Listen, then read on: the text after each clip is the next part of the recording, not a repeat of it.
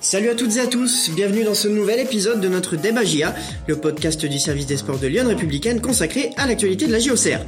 Alors juste avant une nouvelle trêve internationale, j'ai le plaisir de retrouver nos deux journalistes sportifs de Lyon Républicaine, Julien et Benoît. Bonjour messieurs, comment allez-vous? Salut Hugo, salut à tous. Eh ben, ça va très bien. Euh, cette trêve internationale qui arrive avec euh, une victoire de la GIA juste avant et, une bonne série de résultats, donc euh, ça regonfle le moral. Bonjour à tous. bah oui, hein, comme l'a dit Benoît, hein, c'est c'est plutôt un début de semaine positif. maintenant on va pas s'enflammer, mais euh, sixième après euh, dix matchs, moi ça va faire euh, dix ans que je suis là et bah, j'aurais signé depuis quelques temps pour ça. Bon, parfait. Et une fois n'est pas coutume, messieurs, les, hommes de Jean-Marc Furlan ont, enfin concrétisé une série, positive en s'imposant 2-1 samedi face à Amiens. Un résultat qui porte le nombre de succès consécutifs à domicile à 4 et, qui permet aux Auxerrois de retrouver la sixième place du classement au sortir de, cette rencontre. Ce qui nous amène à nous poser la question suivante. La GIA a-t-elle fait le plus dur en réussissant son, début de saison? Euh, On va commencer euh, comme de, coutume par un petit tour de table. Julien, je vais commencer avec toi. Euh, bah, en tout cas, elle a pas plombé sa saison dans les dix premiers matchs, et je pense moi c'est ça qui, euh, avec l'ancienneté, on va dire ces dix années euh, de présence à Auxerre, me, surprend le plus. C'est vrai qu'Auxerre euh, avait plutôt l'habitude de, de, de, de, perdre sa saison en fait dans ces dix premiers matchs. Alors là, je peux pas dire que l'équipe de Jean-Marc Furlan a déjà gagné sa saison, mais ce qui est certain, c'est qu'elle est dans le game, et c'est déjà quelque chose d'appréciable. Benoît, de ton côté, tu vas partager quand même l'avis de Julien, j'imagine? Bah c'est ça, c'est là où je rejoins Julien, c'est que dans les dix premières journées, on peut pas gagner sa saison, mais on peut déjà la perdre. Et donc effectivement, je rejoins ce constat-là, mais du coup, euh, voilà, le l'équivalent, c'est que la contrepartie, c'est que voilà, il faudra attendre encore euh, bien longtemps dans, dans, ce championnat pour savoir si si la GIA effectivement euh, pourra vraiment jouer quelque chose. Et quand on dit quelque chose, c'est qu'on n'ose pas prononcer le mot monter, mais forcément que c'est le que l'objectif de la GIA. Ah, ben voilà, je le dis, je le dis. Forcément, la GIA espère, espère monter euh, en Ligue 1. Donc voilà, c'est encore bien trop tôt pour le dire, mais effectivement, en tout cas, elle est elle est dans le match après ces dix premières journées qui sont quand même toujours un indicateur. Je vais te laisser la parole, Benoît. Euh, tu parlais de constat, on va le dresser. Euh, après cette victoire contre Amiens, ça fait 7 points en 3 journées, donc la série est enfin là. Euh, et ça en fait 16 en 10 journées. Donc comptablement, c'est quand même intéressant. Même si on n'est pas aux 20 points en 10 journées, aux 2 points par match voulu par le coach. Bah oui, j'ai envie de dire, la série elle est là. comme quoi ce, nul contre Odès, c'était c'était pas mal, on en parlait la semaine dernière. je vais le dire, la semaine dernière, j'avais dit que j'attendrais le match contre Amiens pour savoir si c'était un bon point ou pas à Rodez. Alors... C'est officiel, Benoît, il n'y a pas de problème. Le point pris à Rodez est un très bon résultat pour la GIA. Voilà, mais je, je le pensais dès, dès, la semaine dernière, donc il n'y a pas de souci. Effectivement, ça, ça, ça a conforté la GIA, euh, ça a enfin stoppé cette, euh, cette série de, de montagnes russes. Effectivement, quand vous prenez 7 points sur 9 euh, possibles, bah, tout de suite, vous dites, ah tiens, c'est une dynamique qui, qui s'enclenche. Et donc effectivement, ça permet dans un haut de tableau qui est tellement serré, et eh ben ce petit point tout de suite ça vous propulse de quelques places. Parce qu'effectivement le constat qu'on fait euh, aujourd'hui euh, ben, c'est parce que la GIA qui était toujours 9, 10, 11e, et ben d'un coup elle se retrouve 5 euh, 6e voilà à, un but dans les arrêts de jeu près de, de Caen, la GIA était 5e et elle est finalement 6e à, l'issue de cette dixième journée. Donc effectivement ben, de voir la GIA émerger comme ça en haut du classement, c'est c'est un constat intéressant. Et voilà en termes de points Jean-Marc Furlan disait voilà 16 points en 10 matchs, c'est 1,6 donc de moyenne, c'est pas les deux euh, qu'on peut espérer comme, en tant que prétendant à la montée, mais euh, mais voilà, on voit que la GIA est dans les clous quand même plus ou moins. Julien Benoît parlait de ce point qui permet de d'être un petit peu plus haut au classement que bah, s'il n'avait pas été là, étant donné que le classement est très serré. Euh, psychologiquement, ça peut ça peut faire du bien de de se de se revoir à ces hauteurs là. Oui, bah, j'imagine que pour le groupe, euh, il y a quand même des, il y a eu des nouveaux cette année, ça c'est sûr, mais il y a aussi des joueurs qui sont là depuis quelques temps.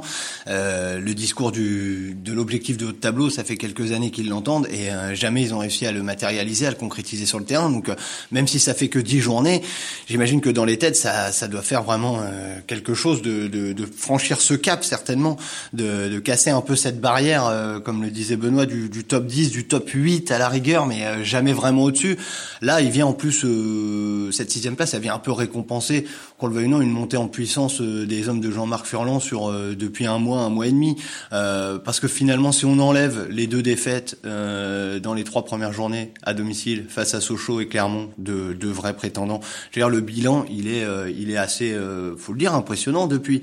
dans le jeu, ça n'a pas toujours été flamboyant. C'est peut-être pas encore le, le football parfait qu'aimerait qu'aimerait mettre en place Jean-Marc Furlan, qui est quand même un vrai esthète du jeu et un vrai puriste sur ce sur ce point-là. Donc j'imagine il en attend toujours plus, mais il y a quand même, je trouve, pas mal d'indicateurs qui sont aujourd'hui positifs et qui laissent à penser que cette sixième place, elle n'est pas usurpée. Et Benoît, en, conférence de presse, on, a vu Hamza Saki et, et, on voilà malgré son son masque, on sentait qu'il qu'il avait le sourire et lui-même avait les chiffres en tête. voilà, il, on voyait que ça lui faisait du bien de, de, de faire cette série et de se sentir à cette place-là. Exactement sur ce côté historique, le fait que la GIA avait tendance à rater ses débuts de saison sur sur les dernières saisons et forcément se, se plombait euh, euh. Euh, effectivement, lui, il en a parlé spontanément sans même qu'on pose forcément la, question. Il disait voilà, moi ça fait quatre ans que je suis là, euh, jamais après dix matchs on était si bien placé. Donc la preuve que que ça compte. c'est vrai qu'on disait toujours les dernières saisons, ben voilà, la GIA elle aura besoin d'une série énorme à un moment donné pour pourquoi pas raccrocher un hypothétique wagon. Et ben voilà, aujourd'hui on n'est pas dans ces calculs-là. La GIA, elle, y est dans dans ce tableau. Elle a pas pas perdu de terrain, euh, hormis sur le Paris FC qui fait un énorme début de saison avec 25 points en 10 matchs. Mais sinon, euh, elle est dans, dans, le jeu avec toutes les autres équipes. Donc, effectivement, même pour les joueurs, on voit que, on voit que ça compte ce classement. On parle de ce côté historique. Euh, Bernard, il, à nos auditeurs, vous, vous en avez l'habitude maintenant, pose, pose une question. Il, va être très franc. bon, tu en as déjà un petit peu parlé. Tu as sorti le mot tout à l'heure, Benoît. Mais après, après ces 10 matchs, la GIA est sixième. Est-ce qu'elle est officiellement dans la course à la montée, Julien? Alors d'aujourd'hui mathématiquement elle l'est fatalement. C'est un championnat très serré. Et elle est sixième, mais euh, elle est aussi proche finalement du deuxième que euh, que voilà de, de, ce gros wagon. Donc il y a pas de problème. Il y a que le PFC qui est parti. Donc oui, aujourd'hui la GIA est dans la course à la montée. Mais de toute façon, ça fait, j'ai presque envie de dire, euh, dans l'esprit philosophiquement parlant, ça fait des années que la GIA veut être dans la course à la montée. Donc il n'y a pas de honte aujourd'hui à le dire. J'imagine que pour Jean-Marc Furlan, c'est pas, c'est à la fois appréciable et à la fois un peu chiant. Excusez-moi l'expression d'entendre ça parce qu'on va parler encore plus de la montée. Mais voilà, c'est pour la première fois, les paroles de début de saison se matérialisent par des choses concrètes sur le terrain.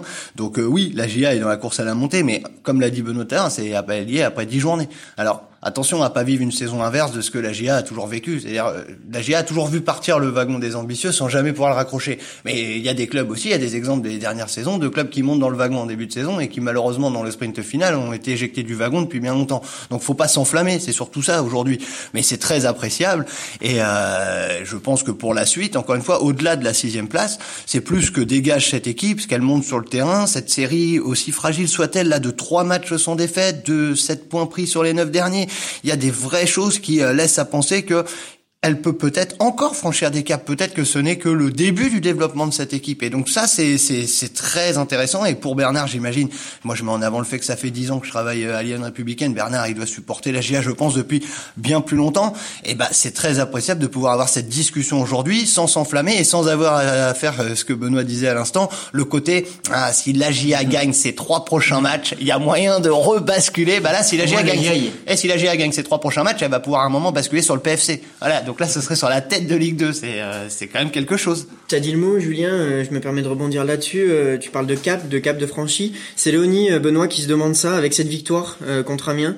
la GIA semble avoir franchi un cap. Est-ce que t'es d'accord? Ouais, je suis assez d'accord parce que justement, je, voulais un peu parler de, ça parce que Julien aussi parlait de, de contenu.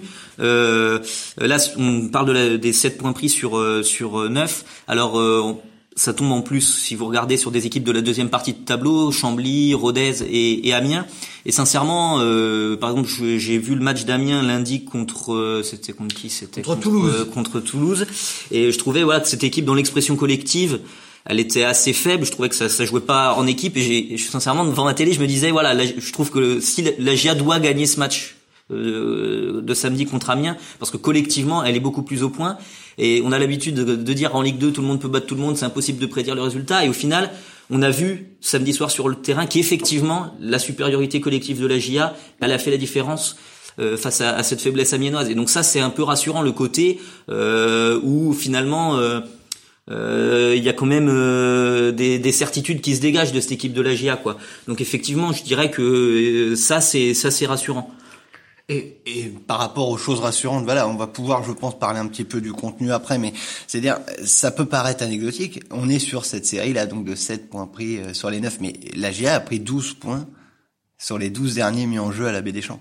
C'est pas anecdotique du tout. La GA vient de battre 3, l'AC Ajaccio, Chambly et Amiens d'affilée euh, au CER. Jean-Marc Furlan, il, il, tient un discours qui est, depuis son arrivée qui est toujours le même. Il sait où il va et notamment dans ce plan de développement, il y a le fait d'être euh, très solide à domicile. Alors ça a été un fiasco en début de saison. hein. C'est ce que tu disais, Julien. En début de saison, on, était ici même dans ce débat GA et on disait ouais, ah si ben, la GA prend pas des points à domicile, ça va ah être ben, compliqué. Exactement. Du coup, ils ont renversé la tendance. Il y a eu Sochaux et Clermont, ça c'est terrible. Mais force est de constater que bon, c'est pas les mêmes équipes depuis, mais quand même que la GA a l'air d'en avoir tiré quelques enseignements, quelques forces pour la suite, puisque depuis ces défaites-là, voilà, c'est c'est un carton plein que que les Ossoras font à la maison. Et ça aussi, c'est porteur d'espoir, parce que si comme elle l'a montré à Rodez dernièrement, elle arrive à aller grignoter, à aller picorer à gauche, à droite ou quoi. Si elle fait effectivement le plein, bon, ce sera jamais tout le plein, mais ou quasi à domicile, euh, on va pas se mentir. Hein, les équipes qui sont en tête du classement domicile, je vous laisse faire sur les dix dernières saisons, elles sont jamais bien loin à la fin.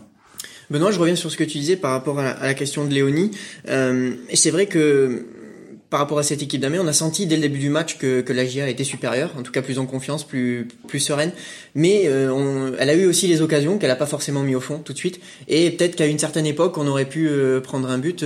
alors euh, le mérite revient aussi à Donovan Léon qui a fait une, une belle parade sur, sur un, un coup franc amiénois. voilà, toutes ces petites choses font que ben, la GIA était dans le match. Elle a eu les occasions et finalement, malgré euh, avoir gâché quand même un petit peu, ils ont su marquer juste avant la mi-temps. Et évidemment que ça les lançait parfaitement pour le reste de la rencontre. Ouais, non, voilà, effectivement, euh, tu, l'as bien dit. Des fois aussi les matchs, on peut forcément les réécrire, ça peut basculer. S'il n'y a pas la parade de Donovan Léon sur ce coup franc, c'est c'est c'est plus le même match. Donc, mais euh, mais effectivement, je trouve que la, la GIA a su trouver des, des solutions dans dans ce match avec en plus, encore une fois, c'est aussi ça va être une constante là sur les dix premières journées, euh, des impondérables qui arrivent un petit peu comme ça, soit des suspensions, des blessures, des cas de Covid.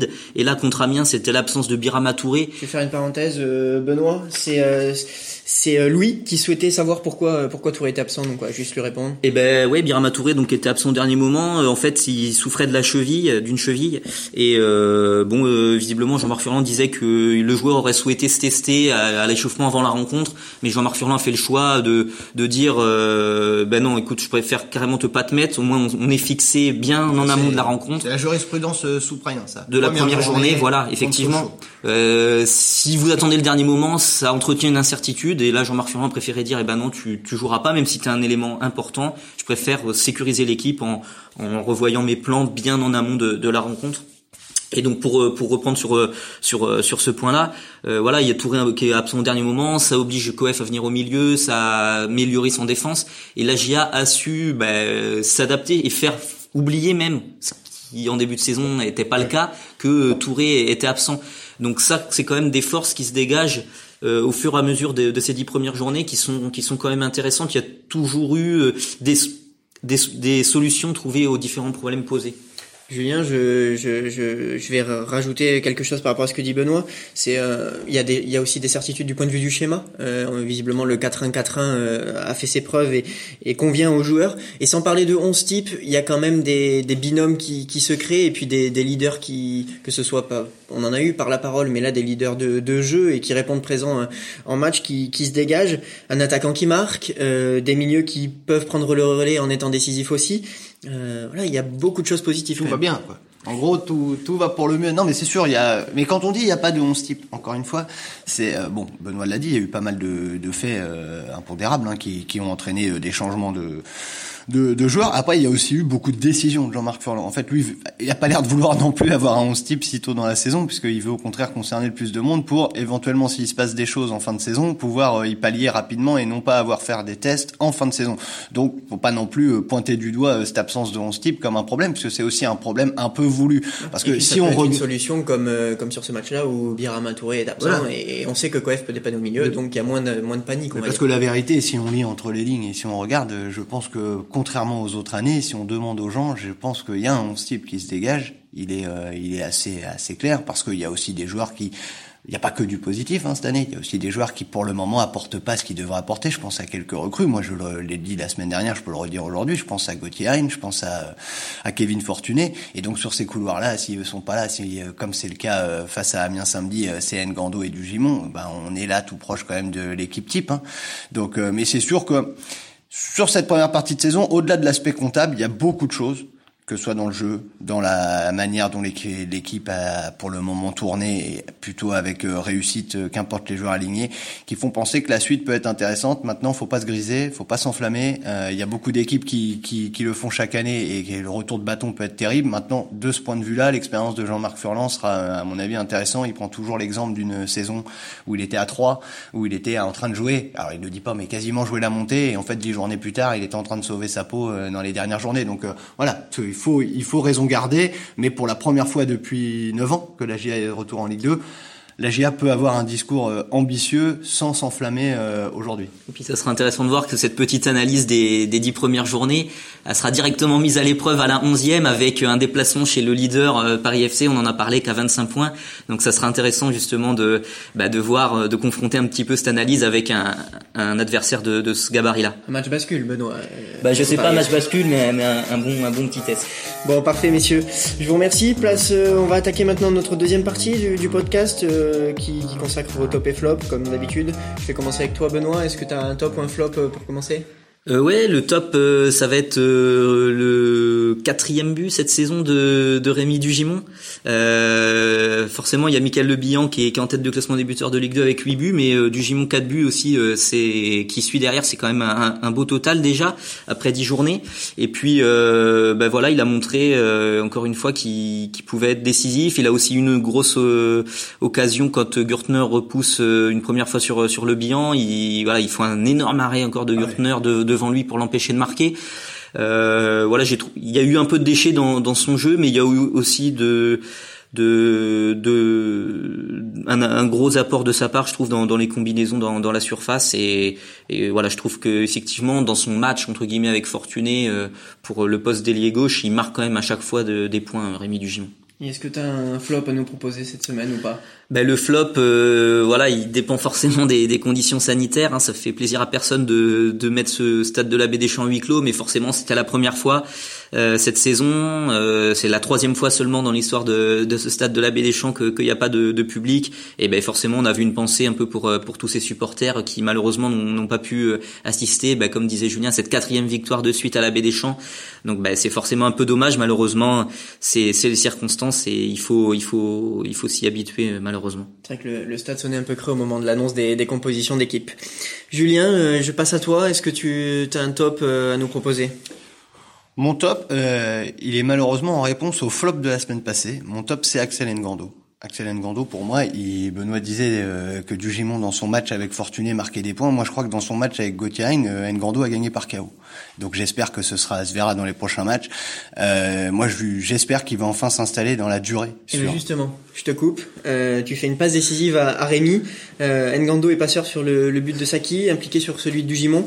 Euh, Est-ce qu'il va enfin s'imposer sur la durée, se demande Rémi Eh ben, je sais pas s'il va enfin s'imposer sur la durée. Je suis pas entraîneur de la GIA, mais je l'espère, tout comme Rémi, parce que euh, y a un moment, voilà, Axel Ngando, déjà la saison passée, avant une blessure euh, en fin d'année, il avait montré que c'était un joueur, alors certes dans l'axe, mais qui était quand même très très efficace balle au pied. Il apporte quelque chose. Il a une touche technique quand même au-dessus de la, moyenne. Et moi, je trouve que dans son couloir droit, euh, ça avait déjà été le cas à Guingamp, par exemple, qui est pourtant un match où la GIA euh, s'est inclinée. Mais l'animation du couloir droit, euh, Arcus Ngando, avait été bien supérieure à celui de, de, de l'aile gauche ce soir-là.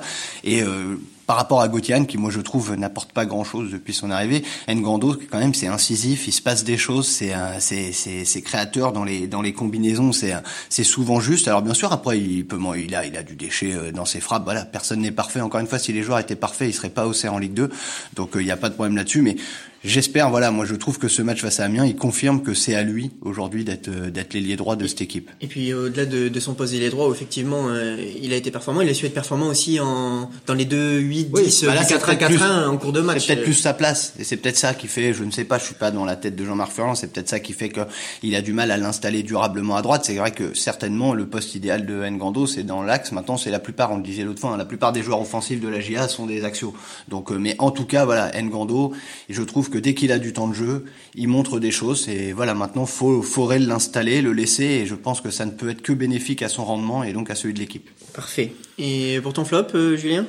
Bah bon, c'est un petit flop, hein. forcément. C'est c'est une belle, c'est c'est une victoire importante. Maintenant, euh, je trouve dommage euh, la manière dont euh, et c'est là où peut-être encore une fois, c'est c'est encore un petit peu fragile tout ce qui se met en place à Auxerre. C'est la manière dont la GIA s'est rendue la fin de match subitement galère face à Amiens. Il y avait 2-0, tout se passait bien et la GIA a commencé à, à peiner un peu dans le jeu, à, un peu à gérer. Et c'est pas bon de gérer parce qu'en une action, Amiens est revenu à 2-1 et là, ça a offert un dernier quart d'heure terrible où les Auxerrois étaient sur le reculoir, où ils n'arrivaient plus à tenir le ballon et euh, les Amiénois heureusement sont pas très pas très bons balles au pied donc c'était plutôt des ballons un peu mis euh, voilà dans, dans la surface n'importe comment mais voilà la GIA a quand même je trouve euh, subi et un peu stressé en fin de match alors que jusqu'à la réduction du score amiénoise tout allait bien.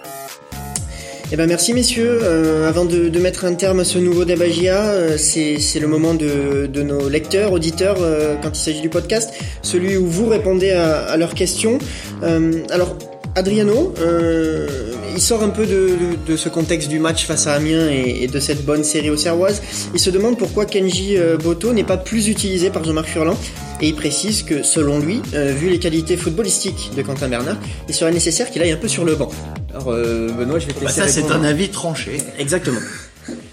Ouais, ben Quentin Bernard, euh, il est pas mal décrié. Hein, euh, on voit au stade et puis euh, autour, ouais, les, gens aiment bien le, critiquer. Après, c'est un joueur qui est, bah, qui est très important en fait dans le système de Jean-Marc Ferrand, tout simplement. Bon, alors déjà, il connaissait le coach au Serrois depuis Brest, et en fait, par exemple, on voit que c'est le joueur de la GA qui touche le plus de ballons. Pourquoi? Parce que les ressorties de balles se font toujours par lui. Donc, par exemple, il est dans les schémas de jeu. En fait, il est très important parce que c'est lui qui lance euh, la plupart des, actions. Donc, ça, c'est un truc pas forcément spectaculaire, qui se voit pas forcément, mais en fait qui est euh, très important. Après, défensivement, oui, il était en difficulté sur certains matchs, notamment à Rodez. Euh, où il était euh, dans le dur. Il a, il a quand même pas mal subi, mais bon, dans, par exemple ce match-là, il fait quand même une passe D, donc c'est quand même pas anodin sur sur l'égalisation de, de Le Bihan. Et puis par exemple pour prendre juste le match d'Amiens là samedi, euh, franchement, il fait un match tout à fait correct. Donc voilà, on peut pas dire non plus que Bernard est, est le boulet de la GIA. Faut voilà. Et donc dans son match avec Kenji Van Boto, il est largement devant. Et il y a aussi là, Adriano parlait des qualités footballistiques, donc j'ai surtout parlé de ça. Et après en dehors de ça, en plus, il y a le côté leader de vestiaire. C'est un, gars qui soude le groupe. Euh, voilà. à huis clos. Euh, alors peut-être que tu t'en étais déjà rendu compte face à Rodez. Bon, on le savait, mais on se rend compte quand il n'y a pas de bruit dans le stade, qu'il parle en permanence. Voilà, effectivement, il guide sa défense, il guide même tout le monde. C'est c'est un c'est un des leaders de cette équipe qui soude le groupe, qui qui motive et tout. Donc ça aussi, cet aspect-là, il est important, quoi. Oui, puis j'allais dire, moi je vais ajouter parce qu'on dit oui, il est pas mal décrié, c'est vrai. Euh, je pense que Quentin Bernard, depuis son arrivée, il est pas toujours apprécié des supporters. Euh, c'est pareil pour Alexandre Coef, c'est pas hasard, c'est pas du tout. Là, moi je prends, euh, voilà, je prends le risque de le dire, c'est pas footballistiquement le problème, c'est quand vous êtes deux joueurs estampillés, Jean-Marc Furlan, euh, voilà, bah vous êtes un peu les, les, les joueurs du coach et c'est pas toujours, hein, c'est pas toujours euh, bien vu, etc. Mais je trouve effectivement difficile de se dire que Kenji Van Boto apporterait plus que Quentin Bernard euh, s'il si, joue aujourd'hui. Je comprends que les Auxerrois qui avaient vu Boto il y a trois ans avoir du temps de jeu et a bien lancé sa carrière se disent c'est dommage dans sa progression qu'il y a eu ça. Maintenant euh, c'est dommage, mais regardez collectivement ce que ça permet à la GIA aujourd'hui. En plus, en plus voilà, juste ils ont des profils en plus complètement différents, donc on, on peut même pas vraiment comparer. Kenji Van Boto c'est un joueur quand même beaucoup plus offensif, qui prend son couloir, qui apporte plus. Bernard on voit bien dans cette équipe, euh, c'est plutôt Arcus en, comme latéral qui monte. Bernard est beaucoup plus dans l'équilibre de, la défense et il monte beaucoup moins. Donc après, c'est aussi des questions d'équipe, d'équipe, de profil de joueurs.